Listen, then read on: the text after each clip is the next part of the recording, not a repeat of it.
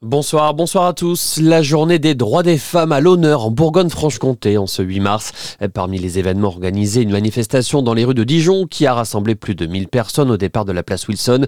Une manière de dénoncer les inégalités et les violences que subissent les femmes.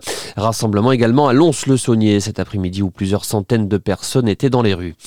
Il n'a pas survécu à ses blessures. Le jeune homme de 18 ans qui a été victime d'un accident de la route lundi matin en Côte d'Or à hauteur de Saint-Thibault. Après une chute de plus de 5 mètres, il avait pu être secouru par les pompiers, mais il est finalement mort hier à l'hôpital de Dijon. La mairie de Dijon demande la reconnaissance de l'état de catastrophe naturelle après la sécheresse de l'été dernier. La demande a été faite par François Rebsamen. Cette reconnaissance est essentielle pour déclencher les indemnisations des assureurs. Les Dijonnais ayant subi d'importants dégâts sur leurs habitations dus à la sécheresse sont invités à en faire la déclaration par courrier à la ville. L'épidémie de grippe reste stable en Bourgogne-Franche-Comté, c'est ce que nous apprend Santé publique France dans son bulletin hebdomadaire. La grippe qui recule dans près de la moitié des régions, mais pas chez nous. L'établissement français du sang de Bourgogne-Franche-Comté lance un appel au don de plasma, bien moins connu que le don du sang. Il est pourtant très important. Il s'agit de la partie liquide du sang dans laquelle circulent les cellules sanguines. Le plasma est utilisé pour le soin de personnes en réanimation ou souffrant de déficit immunitaire. Alors comment se déroule un don?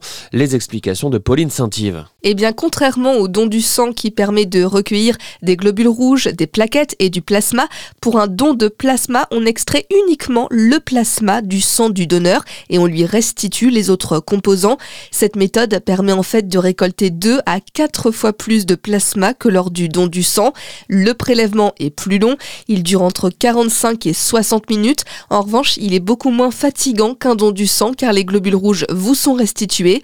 Pour faire un don, il faut être en bonne santé, avoir entre 18 et 65 ans et peser plus de 55 kg pour le premier don.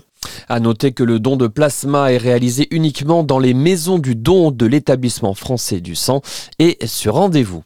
Également dans l'actualité ce soir, la contestation ne faiblit pas. Les syndicats maintiennent leurs opérations de blocage aujourd'hui pour protester contre la réforme des retraites. Euh, plusieurs sites stratégiques sont touchés, comme les ports ou encore les raffineries, même si pour le moment le risque de pénurie de carburant est écarté, rassurent les professionnels du secteur. Euh, du côté de la SNCF, des perturbations sont à prévoir au moins jusqu'à la fin de la semaine, euh, prévient le ministre délégué au transport Clément Bonne. Et puis on termine avec un mot de football, une victoire sinon rien pour le PSG ce soir. Paris se déplace sur la pelouse du Bayern Munich, huitième de finale, retour de la Ligue des Champions, battu un but à zéro à l'aller. Les Parisiens doivent absolument l'emporter pour se qualifier. Coup d'envoi de la rencontre 21h. Voilà pour l'essentiel de l'actualité. Passez une excellente soirée sur Fréquence Plus.